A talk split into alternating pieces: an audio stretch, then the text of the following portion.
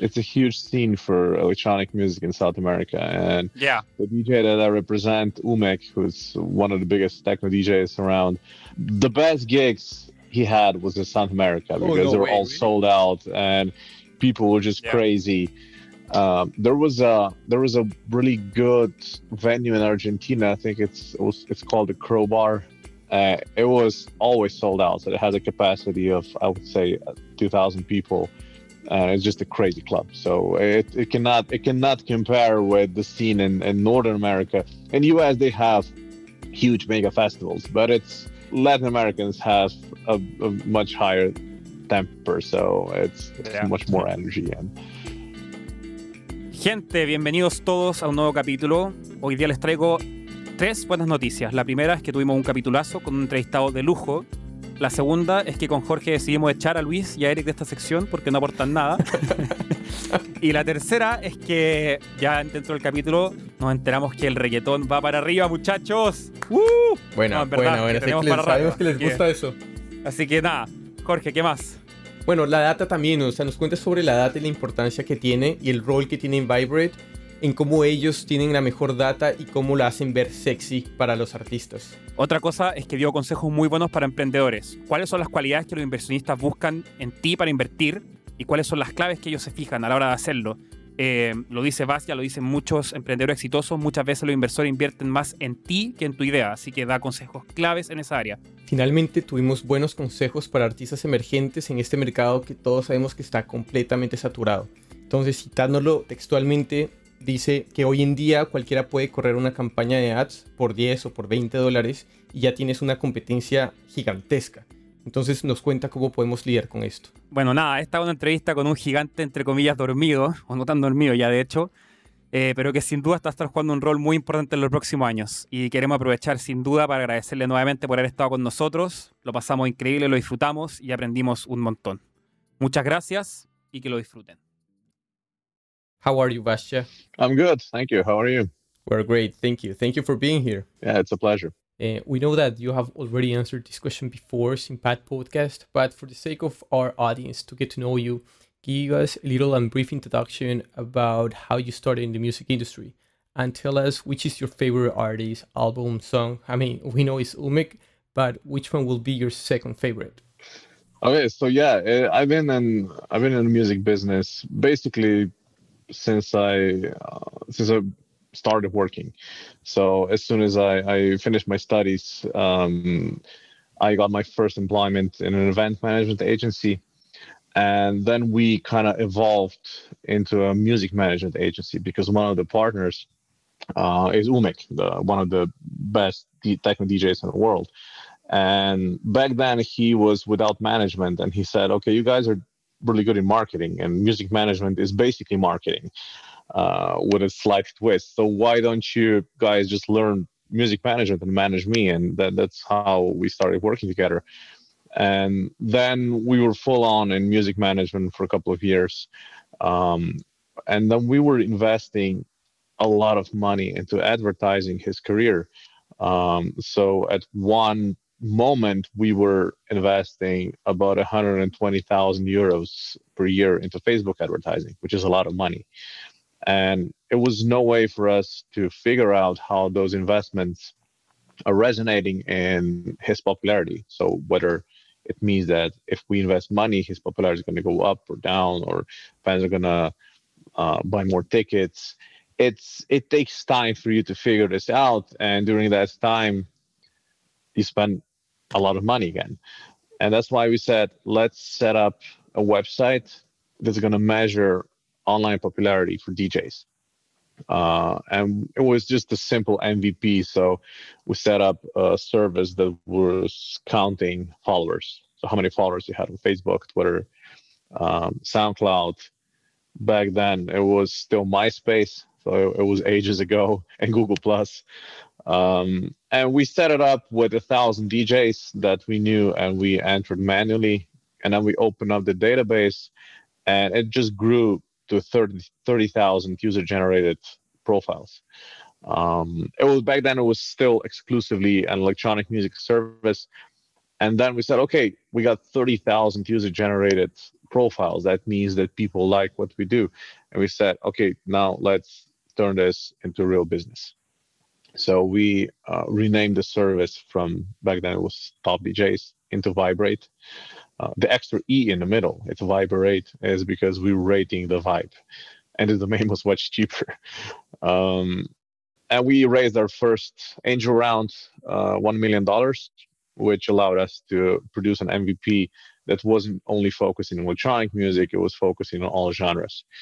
Um, with that MVP, we went to straight to Silicon Valley. Uh, so my wife and I, we packed our bags and we moved to San Jose for four months, pitching investors, and we crashed and burned because we we were way too early for Silicon Valley. We only had an MVP, the first version, no revenue, very little users. A nice idea won't bring you an investment from the value investors but it was a it was a nice experience. We were, we learned a lot. Uh, we were pitching investors just unannounced. We rented a car. We we got a list of about a 70 VC companies that were known to invest in music companies. We're just driving in the Bay Area and just crashing offices unannounced. Hey, we came here for a pitch. Were you announced? No, we just came here. And they were really excited and and uh, they really they said they really liked the hustle because it's you have to go out of the comfort zone to just crash into someone and, and say, okay, we're viberate. Can we pitch you? Um, so it was a nice experience. We learned a lot. We we got a nice network, but in the end, we didn't raise a round. Then we came back to Slovenia, almost went bankrupt, got bailed out, but one of the by one of the investors, and then we did an ICO because it was 2017, the hype of the ICO, uh, are seen. and we managed to raise 10.7 million dollars in under five minutes. We sold out immediately. We could easily raise 50 million, but it was just we didn't need that much money. So now we have a token. It's trading on all major, uh, on most of the major exchanges, and it allowed us to build the database further. So now we have half a million uh, artist profiles 160,000 venues. Uh, we used to have a half a million events at any given moment back when events were still allowed. So hopefully this is coming back. 5,000 festivals, 50,000 labels. So right now we're the easiest way to explain what we are is, and we're doing for music what IMDb is doing for the movies we're getting the entire ecosystem consolidated in one platform. We analyze about a billion data points at any given moment. We rank artists, festivals, venues according to those metrics. So it was, it was more story. than one question and one answer, right? you forgot the the part of your favorite album and your oh the uh, oh yeah yeah so yeah. yeah that's that's a weird thing because it it took me a long time to get to get comfortable with electronic music because my favorite band of all time is Metallica. Uh, uh, I went, yeah, I went to their concert in Italy, and it it was it was the best concert in my entire life, and I don't think there's ever going to be a better concert. So I if I stop going to concerts, I'm I'm gonna be okay. I saw I saw them once, and that that was that was ticked off my bucket list. Um, I still love them, but obviously working in electronic music for such a long period of time, it it it gets under your skin. So I, apart for Umek, obviously he's a great producer and he he produces amazing techno tracks. Really, they really drive you. Um, but this is this is a music that, that you listen to when you go to the club because it really has a power and a drive. But when I'm at home or um, when I'm on my vacation, hanging out with friends, I like uh, a more deep house or kind of toned down music, chill out. I'm a huge fan of Claptone. It's they just have amazing music. So I listen to those podcasts um, when I'm cooking, so when, when I try to chill out. yeah, and when I see people like you that is disrupting the music industry, I always wonder how they were when they were my age, when they were in the university. So, what did you do to create this entrepreneurial attitude when you were in your 20s? And what prompted you to establish like this first management company that you that you had? So, it's I think that there are two kinds of people. You have people who have an entrepreneurial spirit, so they don't want to work for for a big corporation, just being one of the many uh, employed in a corporation. And there are people who want to do that. So I, I, I would say it's a question of responsibility. So if you have your own company, you have huge responsibility, huge pressure. You have to deliver. You have to, you have to pay your salaries each month because your employees uh, expect that from you. So it's a huge pressure. And some sometimes some people a lot of people, I would say most of people don't want that pressure. So they're most comfortable just doing a regular nine to five job in a corporation, getting their paycheck each month, going home and completely forgetting about uh, their, their day at work, which is nice. It, it sounds, the older you get, the sounder, the, the, the better it sounds, but it's still, I, I still don't, don't picture myself that way. And maybe the part of why I became like that was also that I, I was studying business since I left elementary school. So my high school was business. My university studies was business. My after after graduation, my my master's was also in in marketing. So there was no way for me to do any any other job. Uh, I I first applied for the job in a, in, the management in, in the event management agency, and that that was it. That was my only job application. And then I got, as I worked my internship uh, there, I soon got promoted into full partner, and so I'm now I one of the co-owners of the company. Yeah, and like with all your experience, you've developed and worked in different fields in the music industry. And talking a little bit more about the management side, you already mentioned how you started working with Umek, but how was it to build this relationship that made you literally co-found Viberate with him? What aspects were you like key for you to develop this nice professional relationship in a way that it ended up being an opportunity for you both to open new fields in the music industry? So he he was a partner from the beginning in the event management company. Uh, he invested in the company. He he wasn't actively managing it because he was he still as a full-time DJ. And this is how we how, how I got to know him, uh, how I got to know him. And then I slowly took over his um, his management. It was a natural thing because we were working together. Uh, we trusted each other. Trust is a crucial factor when when you work with an artist. And then we just learn as we as we go. So um, at first we didn't have a clue about management. So it, you have to read books you have to hang out with people you do a bunch of crazy stupid mistakes. A lot of uh, we did a lot of conferences. So i i traveled to most of the electronic music conferences across the world. And this is where you get to know people build your network and and get to learn the trade um, and so yeah and umek was also learning together with us. So it was the first time that he he actually got a management because before that he was just his own manager. But you cannot you cannot do this for long for a long time if you're a large huge artist. And he used to have up up to 120 gigs per year. So there was no time for for him to do the management stuff. And they sh- artists shouldn't do the boring that uh, job because they they need to be in the studio. They need to be creative. And all the taxes and travel logistics and marketing it just kills the creative creativity. So it was the it was the right decision for him to to decide to employ a manager. So Vasja, you began Viberate because you couldn't find enough information when you were conducting uh, campaigns and spending so much money on digital marketing do you still conduct ad campaigns? And if so, uh, what is the best way to go about it? So yeah, that's we started Viberate uh, to solve our own pains.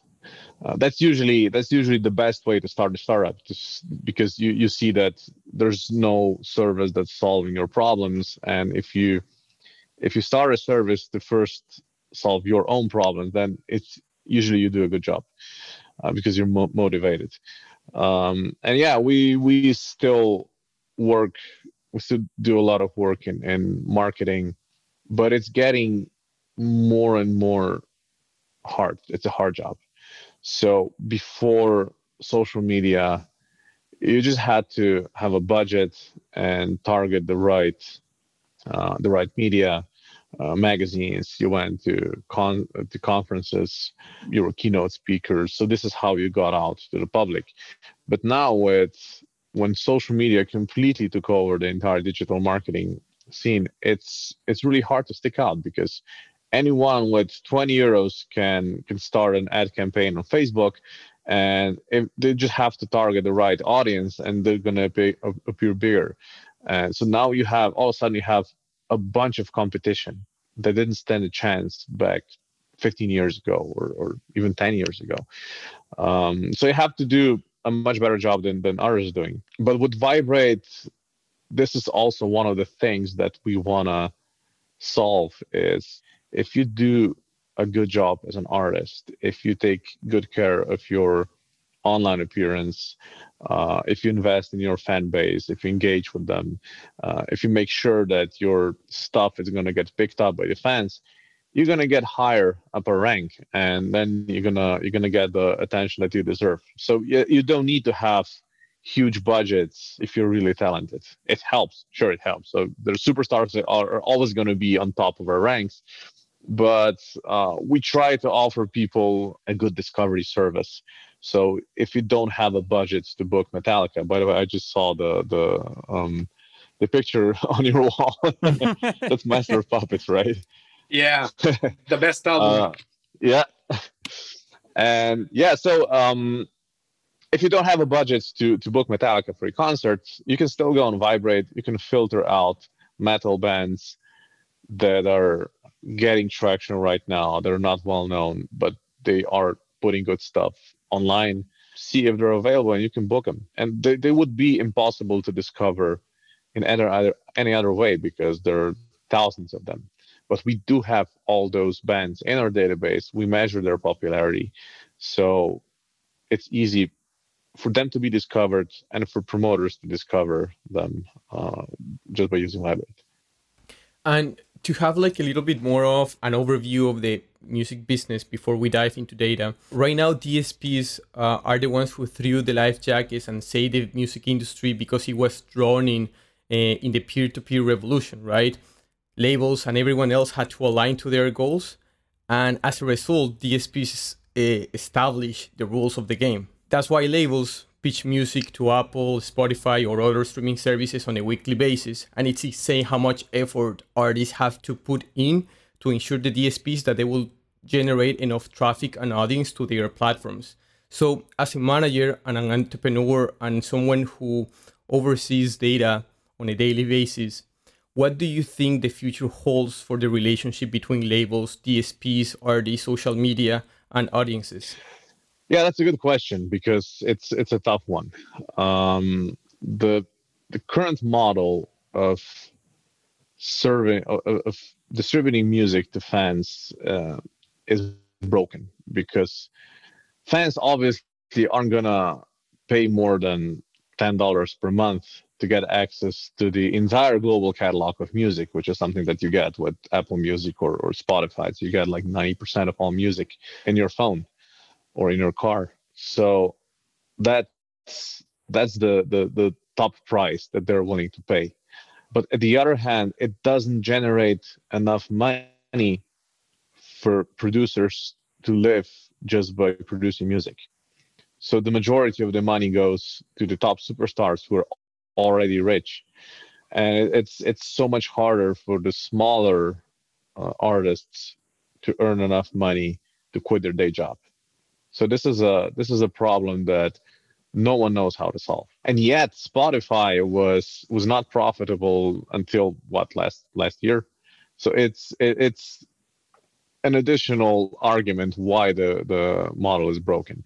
So for for us we think that the the solution here is in live events.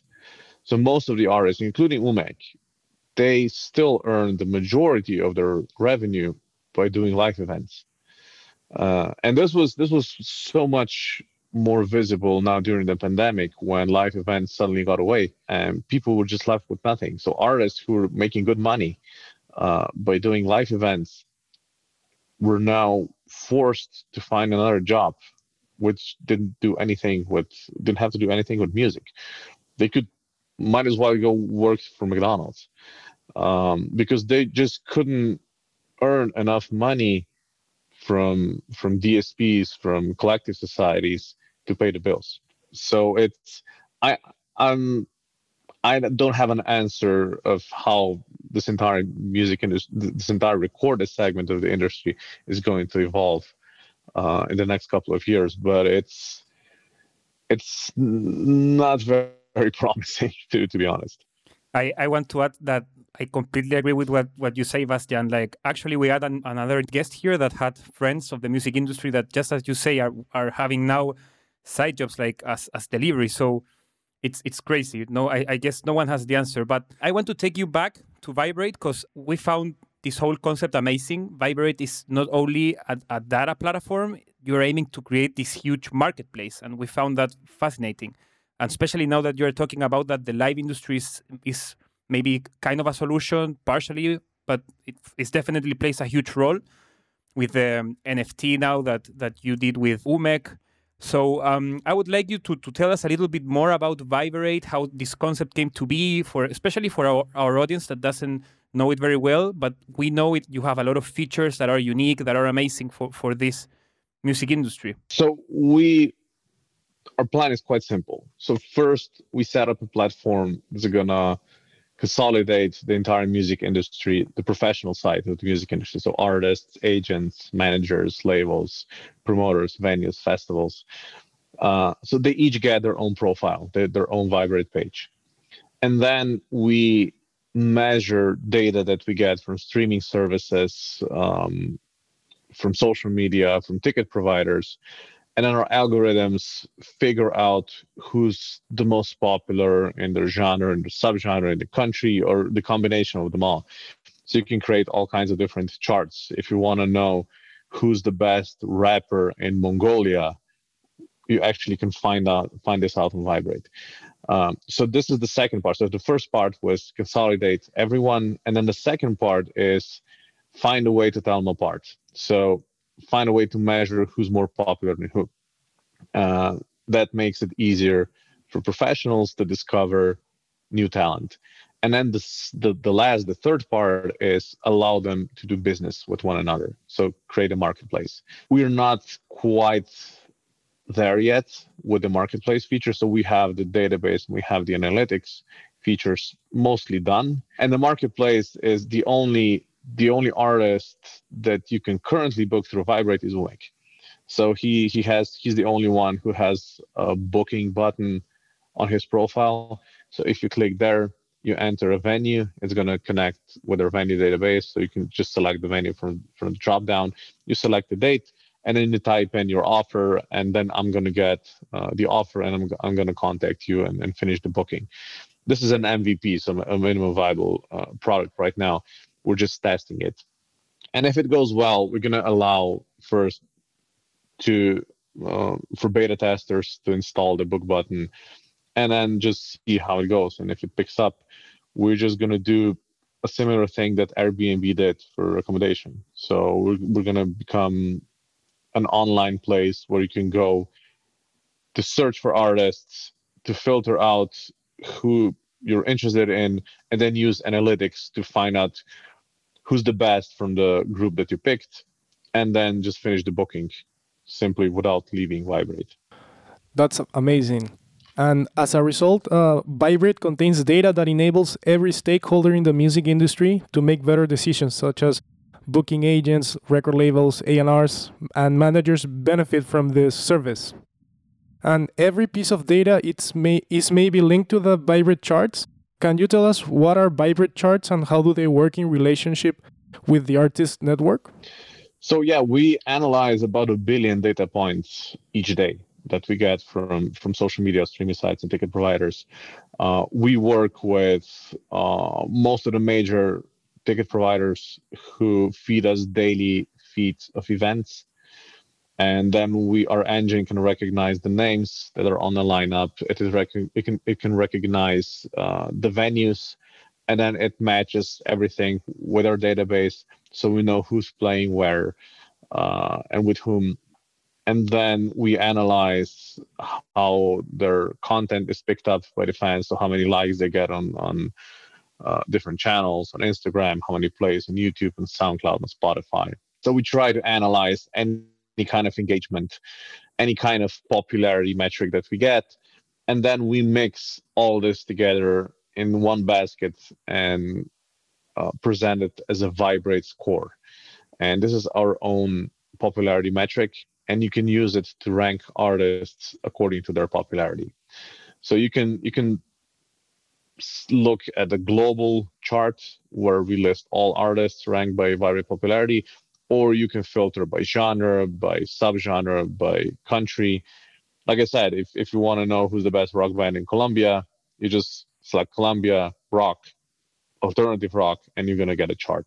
So this data is then used by labels to check who's trending in each country to sign them before Sony does, or um, if if you already have a, a an artist roster and if you want to know where those art where your artists are popular, we can even survey data that shows you where the fans are coming from based on the um, on the data that we get from streaming providers. So if you want to know how how many people listen to Madonna from England, we will survey that data, which is a nice information to have if you manage an artist and, and if if an artist has a a new release or a new album, you have to advertise it. And it will cost millions to advertise it globally in, in, in every country in the world. But you can go to Viberate and see where, in which countries, or even in which cities this artist is popular and then just focus on those countries and cities which is going to save a lot of money and the same goes for promoters so if you want to book an artist it doesn't matter who you like it matters who people from your city like and you can go to viberate and you can check if you if you do an event in los angeles just see if this artist that you're interested in is actually popular in los angeles and if if you see that they're getting tens of thousands of plays on spotify then those people are probably going to buy a ticket to see that artist live. Yeah, like I feel that data is really important, and we have actually talked a lot about it in on this podcast. And it's really interesting how you told us that you have basically billion data points where you got all this information, and we always say that that's not the most important thing, but knowing what to do with the data that you are provided with. So, in your position as uh, co-founder of Viberate and manager, which analytics would you consider are the most important for an artist for them to know which direction to move forward in their careers? So it depends what you wanna what you want what's your goal. So if your goal is to sign um, an artist to your label that's gonna sell a lot of tracks, you can use if, if you work in electronic music, you can use our Beatport analytics because there we are measuring the ratio between released tracks and charted tracks. So if the track is charted on any of the charts, it's gonna sell like crazy. If it's not charted, no one's gonna buy it. And we have that data for seven years, so seven year history. And you can see if if a certain artist has 80% of the released tracks all also on charts, there's a good chance that the track he's going to release with your label is going to get charted, so the label is going to sell a lot of tracks. So this is how you you use it if you're an A&R.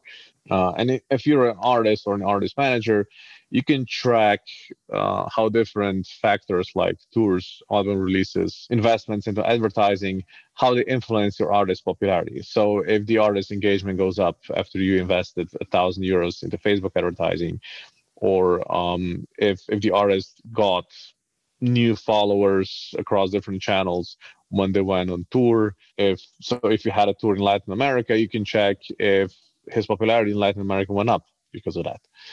Uh, so there are different. It, it, depends on your role and on what what you're looking for. But yeah, you have to look at processed data to get that information.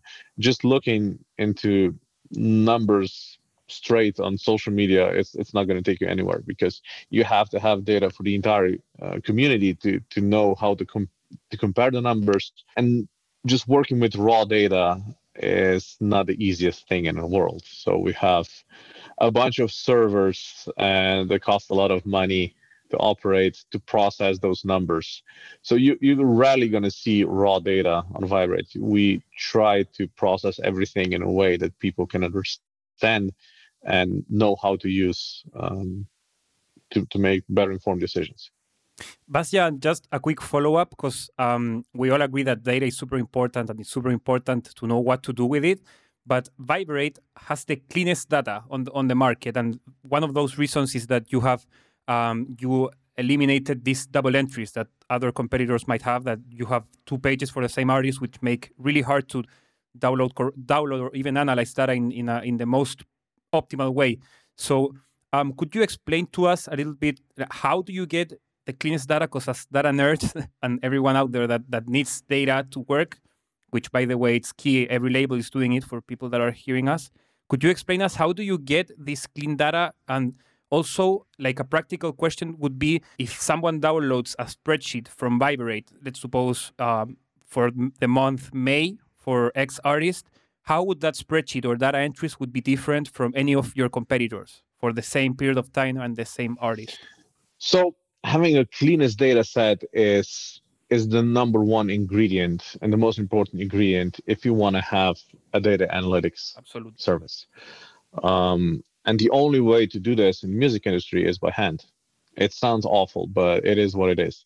And th- this is why we released our own crypto token because we used it to reward fans who were helping us building the database because you need a human touch. So it's impossible for a machine to put together a database of all musicians in the world and just keep it clean. Because you're going to have five different profiles for Jay Z so how get Jay Z written together, Jay Z written with a space, with a hyphen, with whatever uh, the version is, and it's it's going to be impossible to do any kind of analytics because you need to have one profile, and all the data points point to that profile in order to calculate any kind of metrics.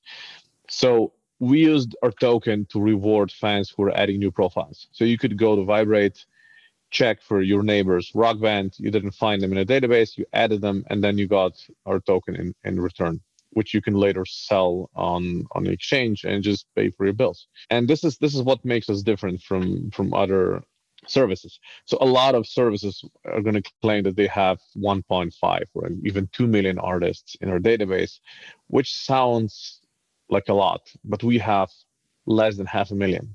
We have about 480,000 artists but I I bet that you're gonna find every artist that you like in our database. So in terms of unique hits, I would say that we're all the same, but we only have unique profiles.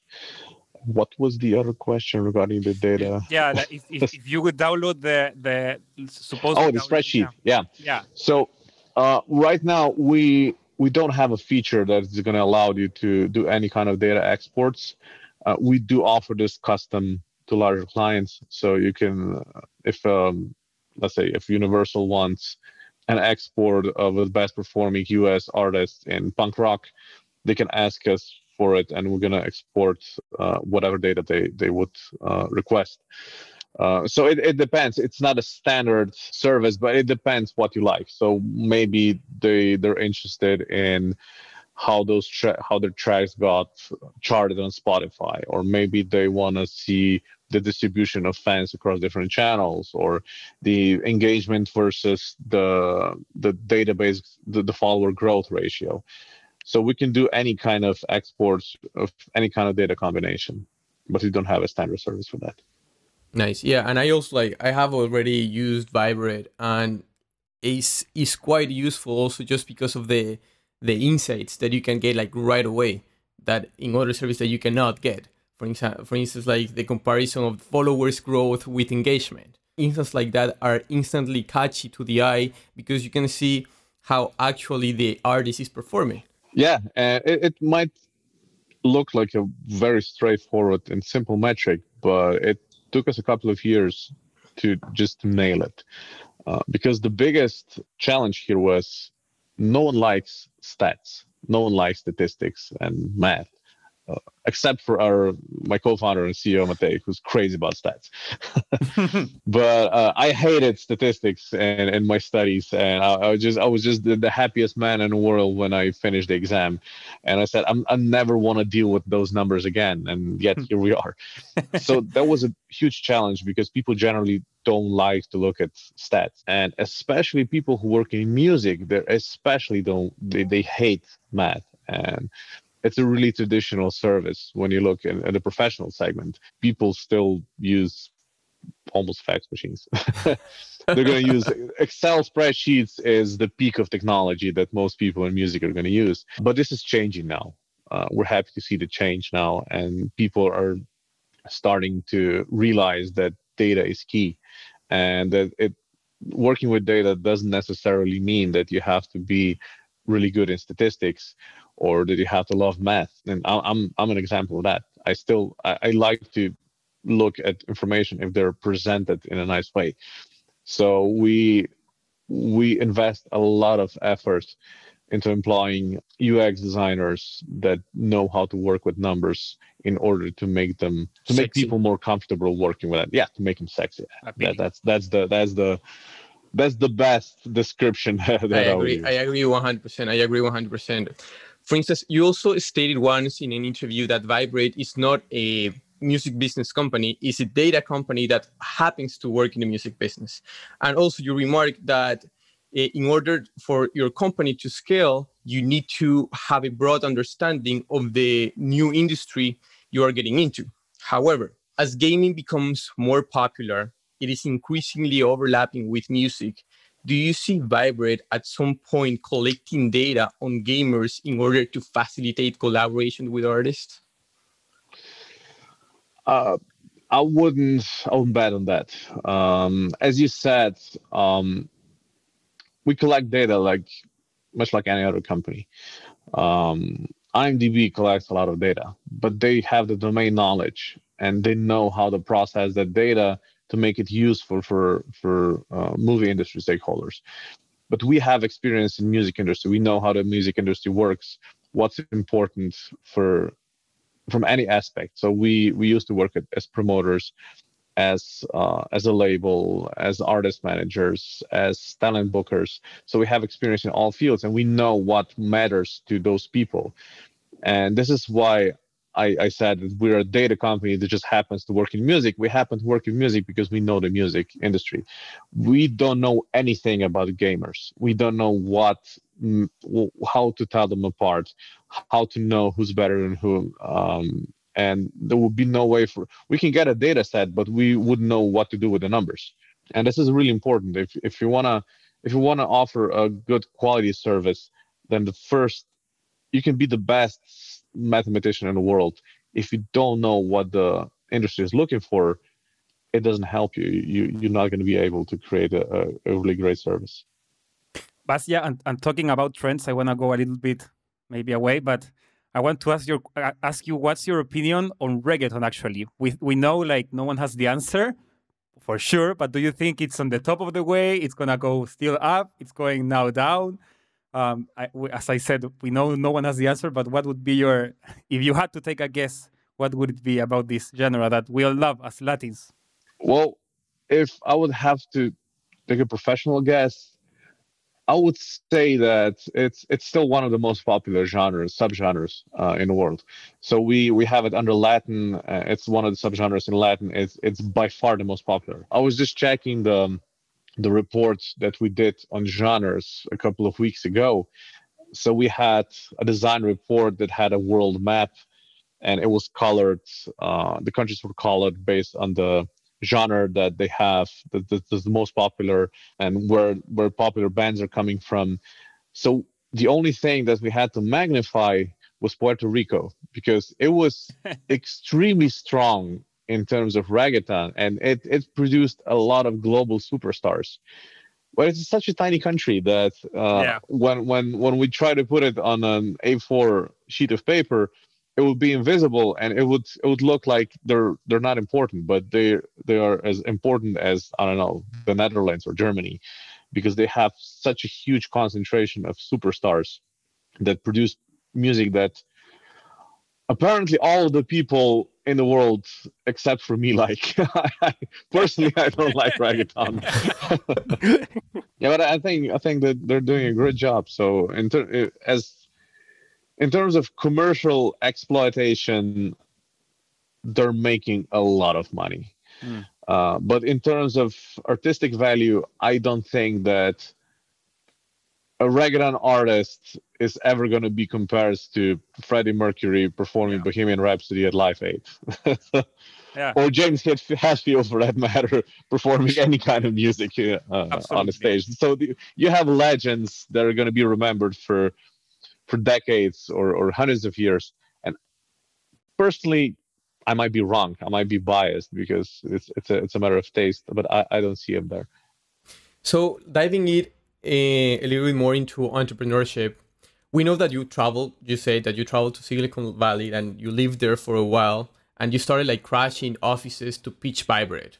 So now that the platform is up and running, what are the lessons that you have learned that have lasted with you as an entrepreneur, and what are the lessons that you have learned that you will say like, oh no, I wouldn't go that way?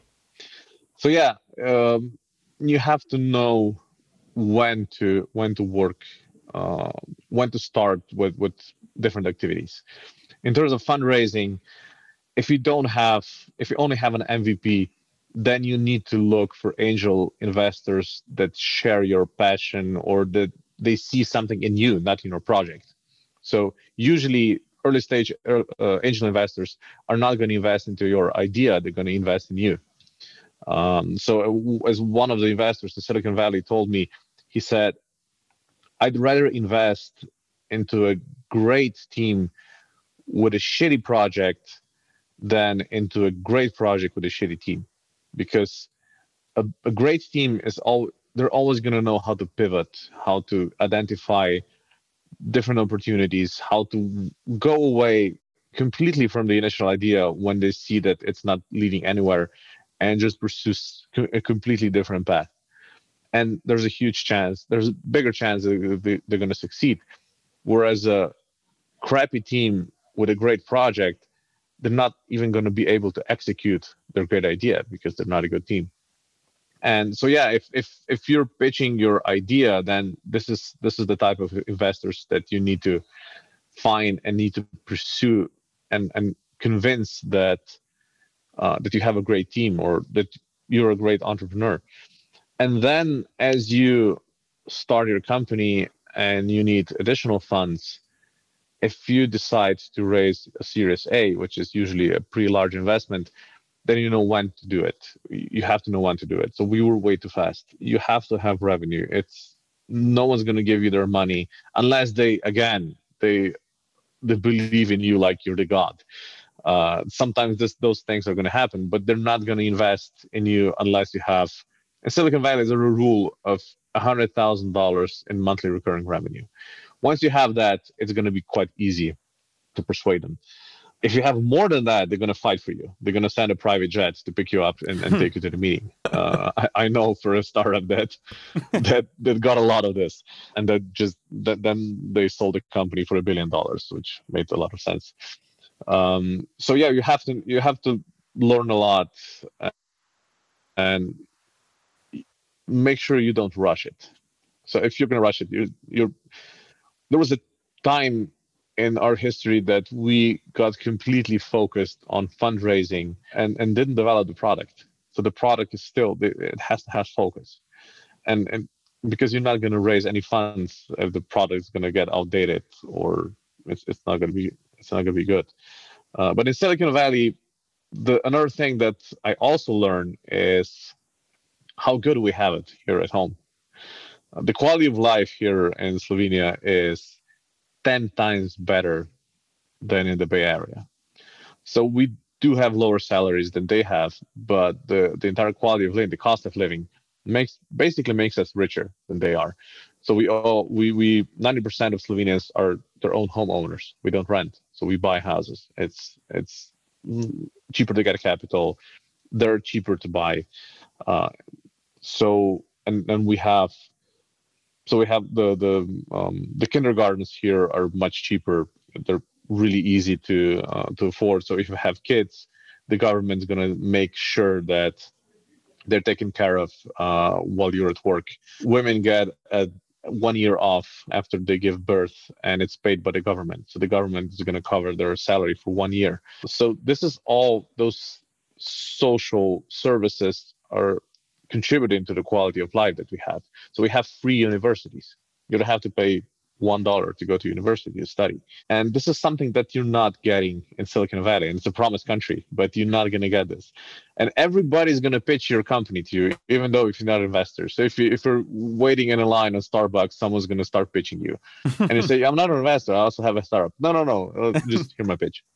So there's it's it's kind of a boring place to be. So we like to go out to have fun, to party, to forget about business from time to time. But in Silicon Valley, it's all about business all the time. Just investors and entrepreneurs and this exit, and that exit, and that Series A, B, C. Everybody's talking about that, and it's if you're a startup and if you have revenue and if, if you're a good fit for investors, then sure, yeah, move there, raise your round, make a big fat exit. But if you can avoid it, I would say avoid it. Just enjoy your life. You can you can we're a proof that you can have a successful company without Silicon Valley investors and you can live a better life without it this was this, this wasn't a good advertisement for Silicon Valley investors. So. no, but we, we, now yeah. we know that we are not selling the. They're gonna, they're gonna admit it. if, if, you're gonna, if you're gonna, they're gonna admit it that, that, that, that they're gonna agree with me sooner or later. We are not selling the podcast unless they send us a private jet to exactly. pick us up, man. and, we are, and we are moving to Slovenia for now on, man. Uh, that's for sure. Vasja, I think you touched on a on a super important lessons for every entrepreneur that's listening here. That's many times investors invest more in you than in your idea, and that's something that's a super important lesson. Like you can have a great idea, but if they don't trust you, as you said, they won't invest in you, and the other way around too. And I wanted to ask you, um, in your opinion, what could be a good tip for all entrepreneurs hearing us out there to make investors trust more in you, on one hand, and also to make them trust in your idea? Because it is important too, I guess, in a way. So the the I would say that the biggest driver is passion, which is um, which is a pretty subjective subjective thing. So whether you have it or not, or whether they recognize it or not. Um, so this is you can influence it to a certain extent, but not fully. What you can do is you have to have your skin in the game. They they like that. So if you're going to show that you, in our case, we used to have really good, comfortable careers. We're making enough money to have a good living. And then in our 40s, we're quite old to start a startup, but we we said, okay, let's leave everything behind and let's go all in into the startup. And this this this makes them really confident with you because they know that you were the first one to risk everything and you invested into yourself first. And then they're going to be more comfortable about giving you their money.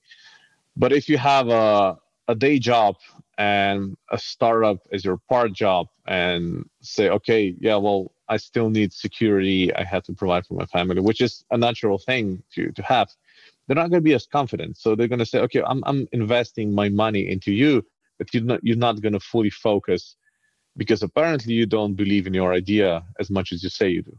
Well, in our case, um, our it's a, it's a funny thing that our biggest angel investor is as far away from music as possible. So he is one of the one of the smartest nuclear physicists in the world.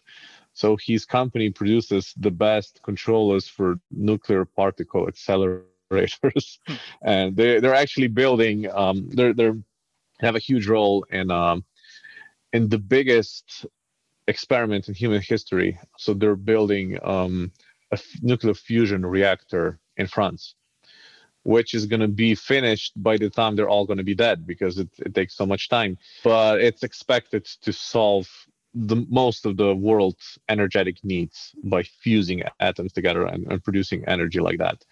So they're he's a completely different industry. He doesn't know anything about music, but he was the one who actually said, "I invest in you guys because I believe that you're gonna fail a lot of times, but you're gonna be able to pick yourself up again and and continue where, where you left, and you're not gonna give up." And he was the one that actually bailed us out when we came from Silicon Valley, when we were three weeks away from going completely bankrupt. I remember there was a meeting a couple of days before Christmas. We are all bummed because we didn't make it, and we we called him for a meeting and sat him in the conference room and said, "So yeah, we have bad news. We didn't make it. We didn't get an investment in Valley. We only have three weeks worth of money.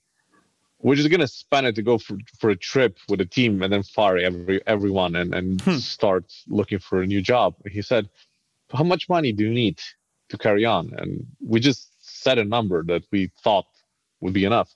And he simply said, "Okay," and that was it he signed a contract, he wired the money, and I think that he made the right decision because now Absolutely. back then we were we were a small startup. Now we have a company with 45 people and, and a huge platform, and he saw that in us. And and one of the meetings, not not so long a long time ago, he he said, "Yeah, I was the only one back then. I was the only one who believed in you when you even didn't believe in yourself."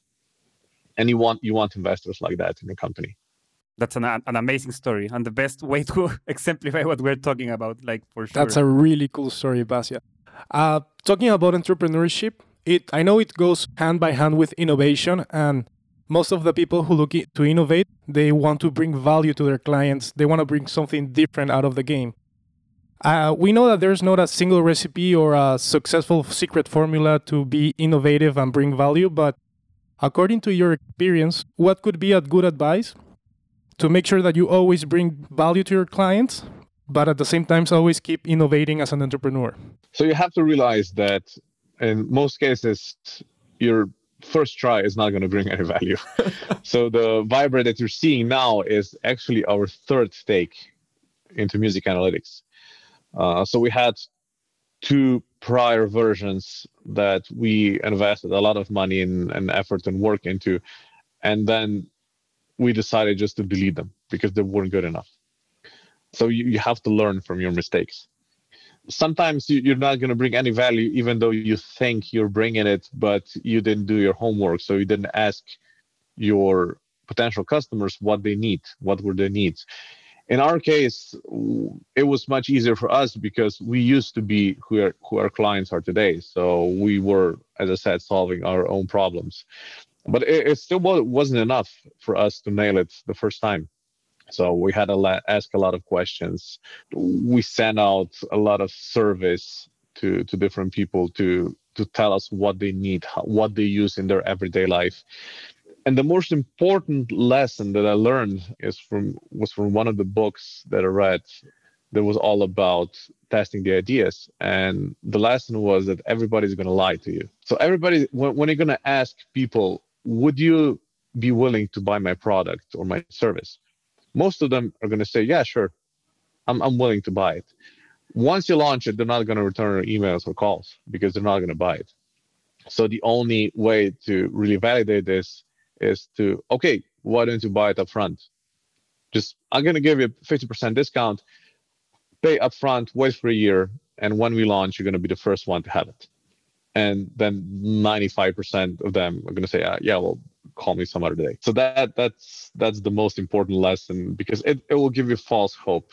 So everybody's to say yeah i'm to buy uh, it's i really like the idea. I'm i'll wait for you to finish it and then i'm to be your customer. And then you invest you you you take a mortgage on your house you invest everything you have in your idea and then they're not to buy it. So you, you're to lose everything. And this is this is especially a case with it's a cultural thing i noticed. So and where i come from people are going to be quite straightforward to you. If they think that your idea is shit they're going to say it's shit. Even if they think it's not so crappy they're still going to say it is. Mm-hmm. It's an ego thing. But if you go to the us it's the other way around. So everybody's going to say yeah that's interesting. I, I really like it. Because they tend to to encourage each other this way. But it could be toxic, so it can give you false hope, especially if you come from where we we come from. It's going to give you some confidence that it's it shouldn't be there. And I know for a couple of startups that went to with with us Silicon Valley from Slovenia, and they were all super excited for the first couple of weeks.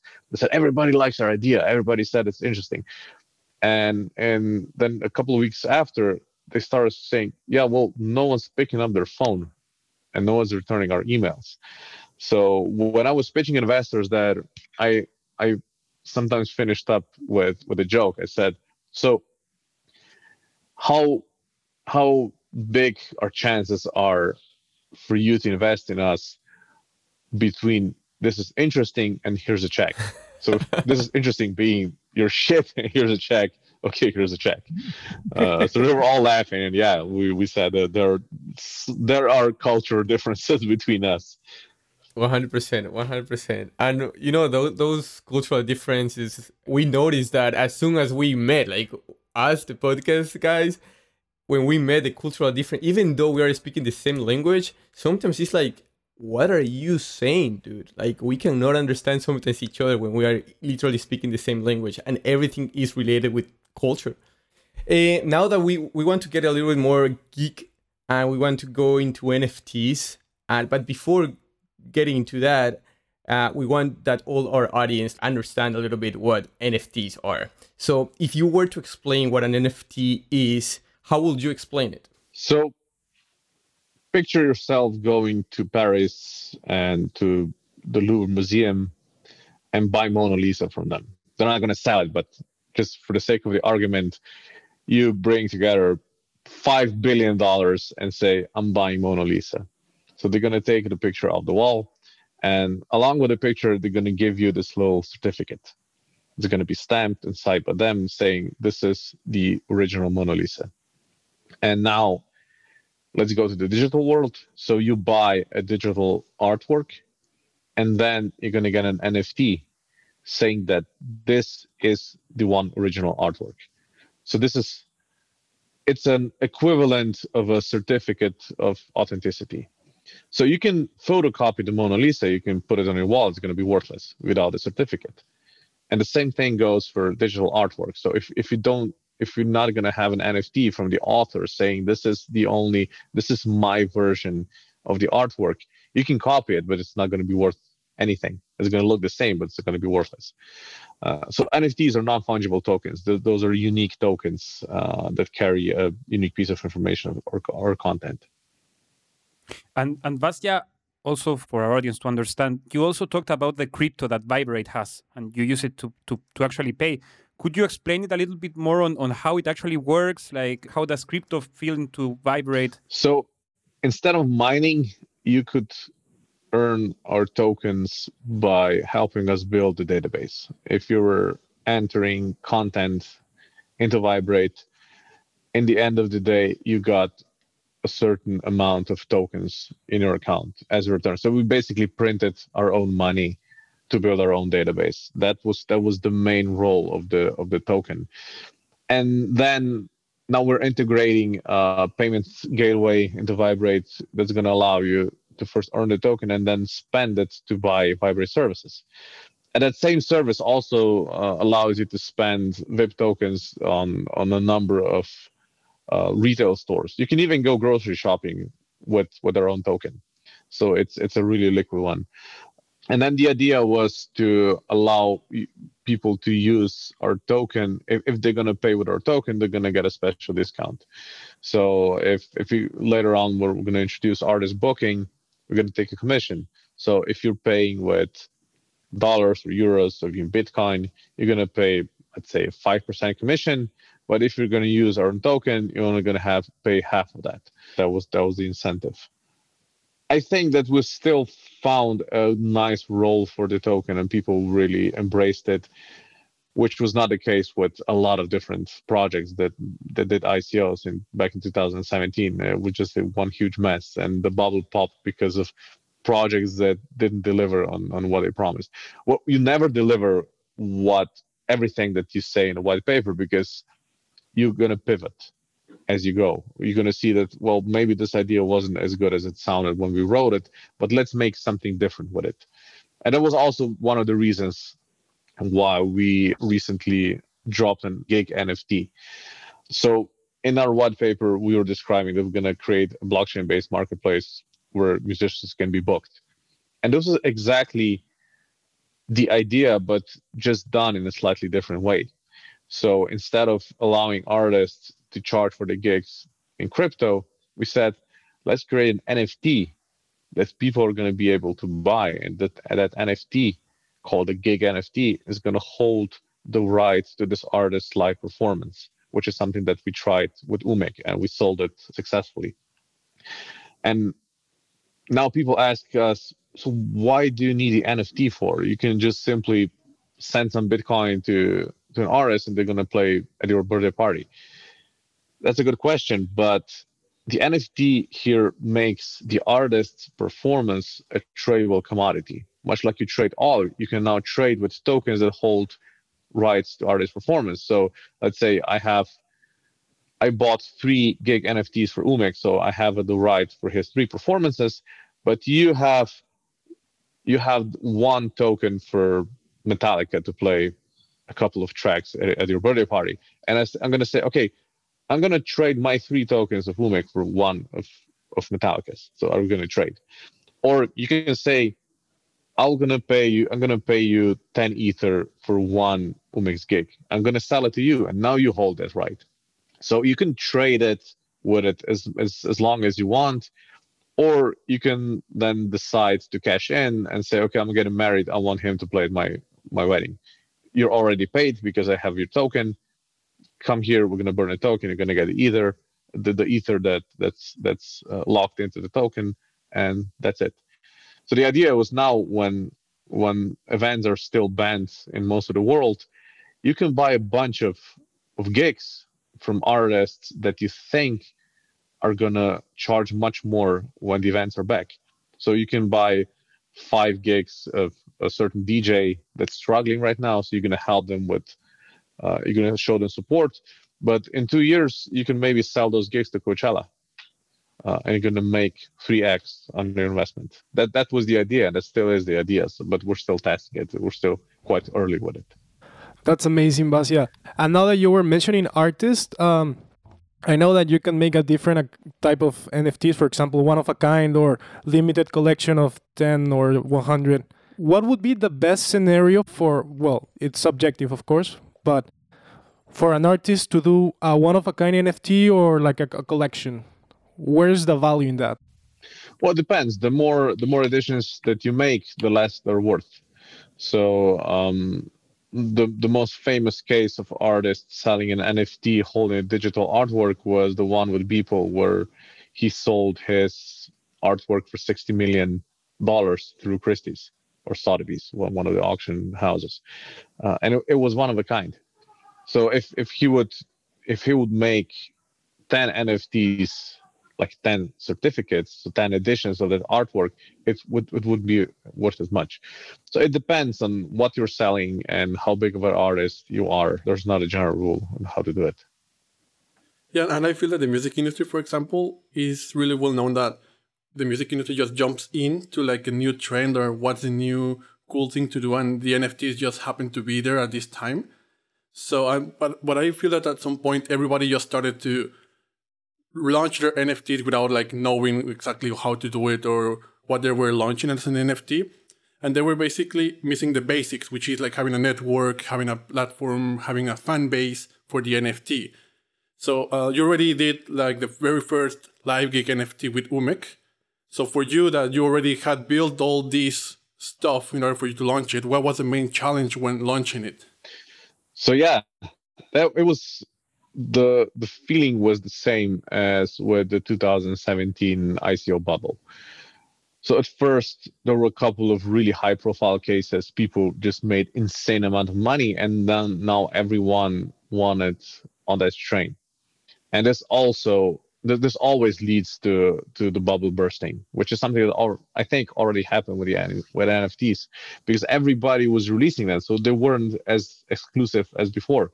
There was a huge inflation. And this is why we said, okay, let's try to do it a bit differently, because, like you said, a lot of people were just they just wanted to release an NFT without knowing what exactly to connect it with. And we said, so for artists, everyone knows how to do a gig, performing artists. So this is something they're familiar with. Why don't we package this as an NFT and send this and sell this right to the artist performance as NFT? Because everyone knows how to use that. That that's one one of the the reasons that drove us to not just copying whatever everybody everyone else was doing. And also, Vasja, you mentioned you just mentioned that you want Viberate to become like this long-term complete marketplace for music industry with blockchain and technology and NFTs incorporated into it in order to sell live gigs as a tradable commodity. So now that this first sale of NFTs already happened with Umek, how likely do you see this initial idea working out in the future and what changes in the music industry need to happen to go forward? So the next step is the launch, the relaunch of the nft.viberate.com website, where we're gonna start. I think this is going live this this week. We're gonna start um, collecting interest from everyone. So if you're an artist, if you're in our in our database, you can go to nft.viberate.com. You can search yourself in the database and say, okay, click on your name and say, okay, I'm I'm interested in releasing a live gig NFT with Viberate. And then we're gonna wait for a couple of weeks or even months to see how this interest, it, it, whether it's there's a lot of interest for people to do so. And then we're gonna select those artists that we think are appropriate for a next drop and we're going to do another limited drop. So this time it's not going to be only with Umek, it's going to be with a bunch of artists that we find interesting for that kind of stunt. And then we're going to, so this is going to be the second test. So if, if this goes well, if they're going to sell their tokens, then we're going to uh, integrate this into Viberate as one of the features. Yeah, for, for us to close the question, uh, if we were in a movie about your life, what would the post credit scene be? What are the new projects that are coming in, in, in the sequel for Vasja Veber in the music industry? Yeah, I, w- I wish I knew that. I don't know. well, if if you would ask me this question 15 years ago in my 20s, you would probably would probably get a, a very different answer. Uh, but now, I, I, see a lot of changes, especially in the in, in the, our small group of founders. We're, we're as we're getting older and married and with kids our lives aren't as interesting as, as they used to be. so they aren't as high octane that they, they used to be, but we're still, I mean, I wouldn't change it for, for, for the world. Um, so I think that we're just to, everything's to just go maybe slightly toned down. Uh, as the older that we get, the more we cherish our own free time and we don't work as much as we used to we still work a lot, much more than the average person. But so I would say that the sequel wouldn't be as interesting hmm. as the current version. Awesome, awesome. Thank you, Vasja. Uh, please, like, how can our like listeners? How can they reach out? How can they look into Viberate? So I'm I'm the only one with that name on LinkedIn. It's really easy to find me.